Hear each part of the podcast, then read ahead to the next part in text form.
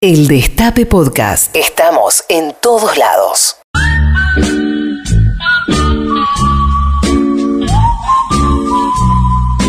Muy bien, 7 de la mañana, 38 minutos, 9 grados con dos décimas la temperatura. Y esta es la musicola que acompaña su ingreso triunfal, su caminata por la alfombra roja de este programa. Es nuestra querida Inca. Buen día, Inca, ¿cómo andás? Buen día, feliz día del Feliz día, trabajador. A los compañera. primeros, si hay alguien que no le puede decir que no trabajan, son ustedes que están ahí a las 7 de la Por mañana favor. poniendo el pecho, escuchame una cosa. Muchas gracias, Inca. Feliz Hola, día. vos Inca. Orgulloso. Hola. ¿Cómo andás, ¿Cómo Inca? están? Bien, ¿y vos? Bien, todo bien, bien. Traje un tema eh, muy interesante, muy politizado, muy de izquierda, demasiado, demasiado. Siempre, siempre. Porque vieron que empezó el viernes eh, la feria acá, eh, la, la feria del libro. Sí. Que no sé que ustedes qué relación tienen con la feria del libro. Yo la verdad que, bueno, hubo una pandemia en el medio. Yo hace mucho que no voy. Eh, no sé ustedes qué onda, pero sí es verdad que ustedes sabrán que hace mucho tiempo la feria no, no trae ningún tipo de escandalete ni de pardo. Sí, venía aburrida. Venía aburrida. Claro. Claro. Medio aburridonga, viene medio para abajo o, o no, pero quiero decir como que, bueno, pasa sin fe- ni pena ni gloria. Por supuesto que siempre es muy exitosa, que siempre comercialmente, pero en términos eh, de pensamiento y político, venía muy tranquila. Sí. Hasta que vino Guillermo Sacomano y dijo, hold my beer, Sí. dijo. Sí, ¿para sí. qué me invitan si ya saben cómo me pongo? Sí. Y planteó un discurso inaugural, la verdad, muy crítico, muy político, y que llama un poco la atención no solamente por el tenor de las cosas que dijo, que vamos a hablar de eso, sino también por ese gesto, ¿no? Por, el gesto de ir ahí a una feria que hace mucho tiempo no está eh, politizado, no plantea ese tipo de intervenciones en la esfera pública y mandarla, mandarla toda. Sí. A mí me hace acordar, o si tengo que hacer un- una suerte de, de raconto de historia de algún tipo de intervención política que tocó a la Feria del Libro, pienso particularmente en aquella discusión que quizás algunos oyentes recuerden en 2011, o sea, fíjense que me tengo que ir más de 10 años atrás, que propuso Horacio González, que era biblioteca, era director de la Biblioteca Nacional, y que se quejó, no sé si recuerdan, de que eh, el que pro- propone el discurso inaugural sea Mario Vargallosa. Sí. No sé si recuerdan. Sí, sí, sí, dijo, no, no Y yo me acuerdo que realmente hubo un bardo de proporciones bíblicas porque hasta el país básicamente decía que el kirchnerismo quería prohibir a Vargallosa y que querían perseguirlo por la peatonal. Bueno, se armó todo. O sea, no se lo tomó como verdaderamente una discusión política, estética, sino que se simplificaron las palabras de Horacio González Sí, se armó Y- medio un escandalete. Se armó un escandalete. Bueno, a ver, el, el discurso de Sacomano, básicamente, la gran idea rectora fue todo documento de cultura es también documento de barbarie, ¿no? Digamos, fue básicamente plantear, bueno, ¿qué es lo que está detrás de toda esta feria del libro como comercio? ¿Qué es lo que está detrás de la industria cultural del libro y de todas las buenas intenciones de aumentar la lectura y que la lectura es salud y todas esas cosas que repiten desde funcionarios hasta personas vinculadas con la cultura. Él empieza justamente a criticar las condiciones de producción de la industria del libro en Argentina. Por ejemplo, la, cues- la cuestión de la escasez de papel, que también fue algo eh, bastante presente cuando se discutía la ley de medios, no sé si ustedes recordarán. Esta cosa de que haya dos empresas eh, que haya falta de regulación desde el Estado y que encima una de esas empresas esté vinculada con la, con la dictadura Blaquier Ledesma, ¿no? O sea, ya empezó así, imagínense eh, el, de- el tipo sí, sí, sí. que encima venía calentando cada vez mayor. Pero la verdad que es muy interesante, ¿no? Porque verdaderamente a veces se olvida que la producción de la literatura en Argentina se da sobre esa base, ¿no? De, de, de- de casi monopolio o de oligopolio. Y además la otra, eh, la otra empresa de papel está conectada con el Panama Papers, ¿no? Otro, Sí. Otra de las grandes dimensiones de la Argentina. A ver, también eh, planteó algo con respecto al espacio en donde se realiza la feria. Tenemos un audio sobre esto, a ver qué dice el propio Sacomano Dale. sobre esta cuestión. Otra pregunta me queda picando. ¿Es una paradoja o responde a una lógica del sistema que esta feria se realice en la rural, que se le pague un alquiler sideral a la institución que fue instigadora de los golpes militares que asesinaron escritores y destruyeron libros?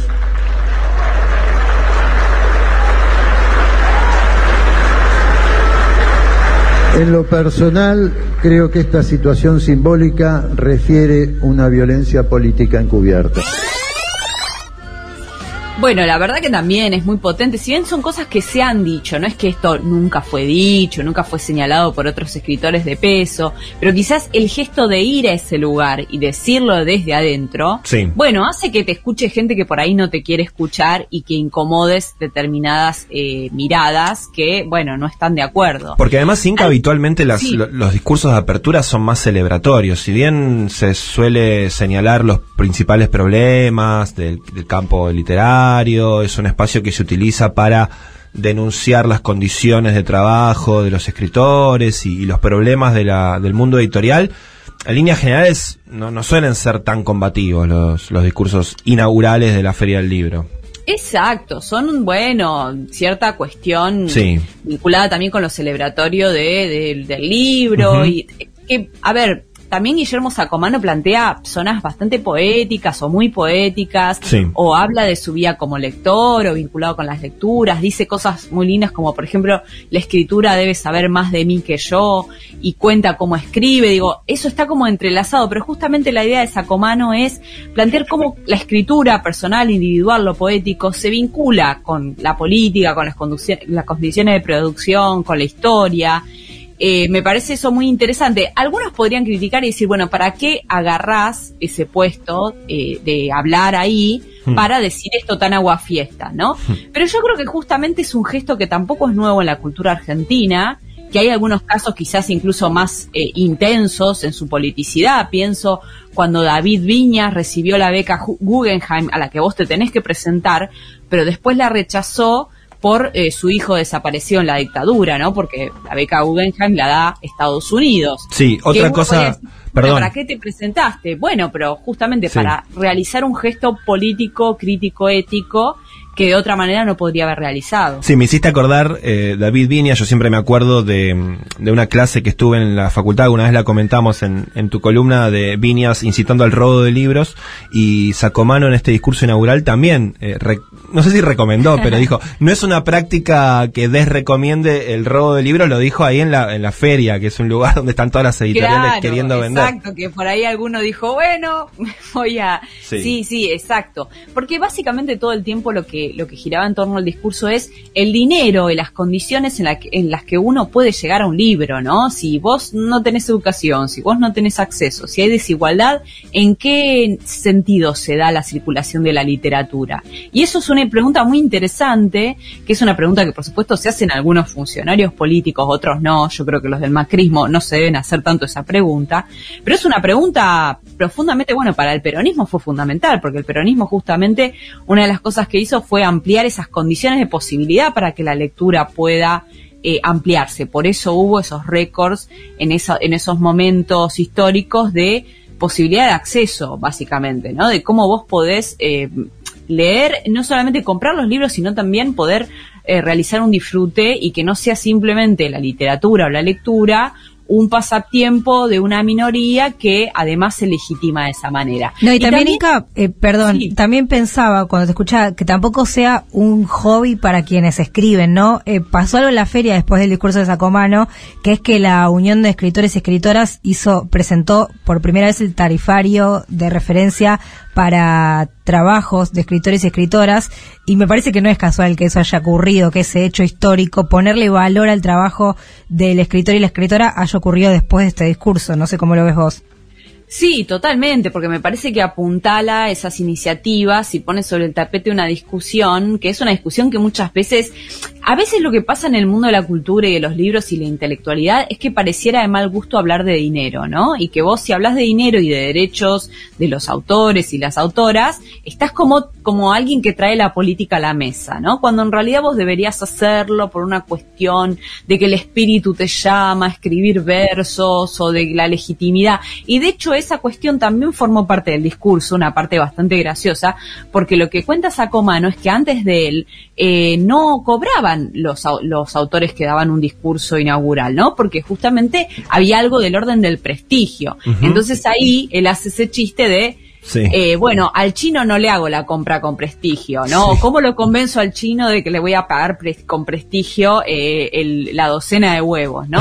Entonces, eh, se convierte, según su propia mirada, y, y nadie lo sabía desmentir, en el primero en cobrar por ese discurso inaugural. Y eso también me parece que es un gesto interesante eh, para venir, porque también empieza como a, barrer ciertos eh, usos y costumbres que son negativos, porque básicamente tienen estas concepciones que siempre terminan siendo beneficiosos para los que mm, básicamente deciden, para las grandes editoriales que pagan un 10% de precio de tapa, para todos los que puedan, para estas instituciones que se benefician terriblemente de la feria del libro, pero que no son capaces de tirarle unos mangos al tipo que construye un discurso. Bueno, incluso en otros eh, países, las ferias del libro, por ejemplo la de Guadalajara, que es muy conocida a nivel internacional, em, son financiadas en buena parte por, los, por el Estado.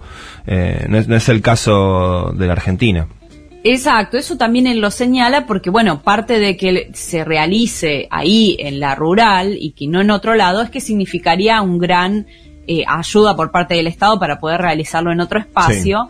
Y encima, bueno, vieron cómo es el tema cuando el Estado gasta en cultura, ¿no? Como no, bueno, en fin, eh, hay toda una cuestión, porque además se lo ve como una suerte de cosa antiliberal, que fue básicamente la razón por la cual se enojó tanta gente con Horacio González por plantear una discusión sobre quién inauguraba la Feria del Libro, ¿no? Había como una cosa de, no, quieren quemar los libros de Margallosa. No, no, se está planteando una discusión que tiene que ver con, bueno, ¿quién va a realizar la editorial, digamos, de un espacio cultural determinado? Y en ese momento Barcayosa se estaba haciendo muy anti gobiernos populares en la región, entonces valía la pena esa discusión. Pero bueno, vieron cómo es el tema.